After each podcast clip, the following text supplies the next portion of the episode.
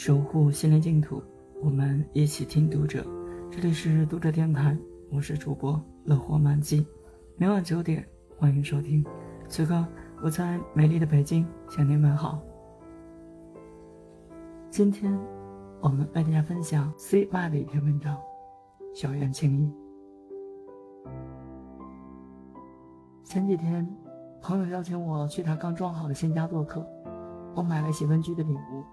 准备猜猜他吹嘘已久的房子究竟是何等风姿。到了目的地，朋友领我实地参观了一番。他的房子是一套一楼带院的洋房，室内装修是现代简约风格，并没什么特别出彩的地方，倒是那方额外附赠的小院，被朋友打理的绿意盎然，别有一番风味。这院子有四十多平方米，面积不大，却显得灵动而丰富。院子里有鱼池。有绿植，有花架，角落里还有一块休闲娱乐的区域，可以用来烤肉、烹茶。在颜色寡淡的冬季，这座小院被植物簇拥得满满当当，就像一颗色彩鲜亮的弹珠装进视野，让人莫名的心情愉悦。中国人骨子里的院落情怀难以割舍，从小做着院子梦长大的朋友，毅然决然地把积蓄都投进这个他一眼就爱上的院子。在古代。文人注重于情于景，于意于远，庭院便成为修身养性的栖息地。宋代，文人庭院不仅为士大夫提供了可居可游的场所，还成为了历久弥新的文化符号。宋词中关于庭院的创作也俯拾皆是。经历了乌台诗案的苏轼，在穷困潦倒之际得到一块营地，取名为东坡，并在此盖了一间农舍。建成之日是逢降雪，遂名雪堂。院子前有溪流，后有梅花，西侧还有一泓清泉。自此留下“此心安处是吾乡”的传世佳句。又如老舍先生，偏爱独门独院，用百匹布置换下北京东城的一座小院。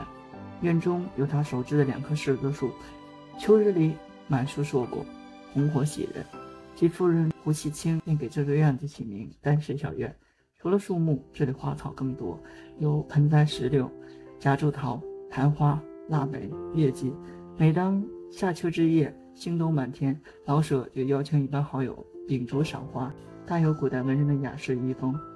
我家也有院子，但看起来跟村里的自建房差不多。院中没有高级的绿植花卉，只有接地气的瓜果蔬菜。到了冬天，裸露的亭埂就涂成了光杆司令，和朋友格局精致的院子比起来，相差十万八千里。时尚是一种轮回，如今朴实的庭院经济早已满足不了当代人的精神需求。昔日文人追捧的围炉煮茶再度走红，漂亮精致的庭院也成为现代人买房的高端配置。或许是过去一年大家宅于家中的机会太多，如今年轻人更青睐私密温馨的消费场景，在家里围炉煮茶、品茗聊天、烧烤夜话，占据了社交平台的热门榜单。朋友设计庭院休闲区就配置了烤炉、火锅、茶桌等装置，还能挂一块幕布用来投影。晚上放一场电影，涮上羊肉，煮沸鲜茶，堪称居家版的高端露营。幸福程度比起古人有过之而无不及。日本京都的很多私宅里有小小的庭院，叫做平庭，最小面积不超一平。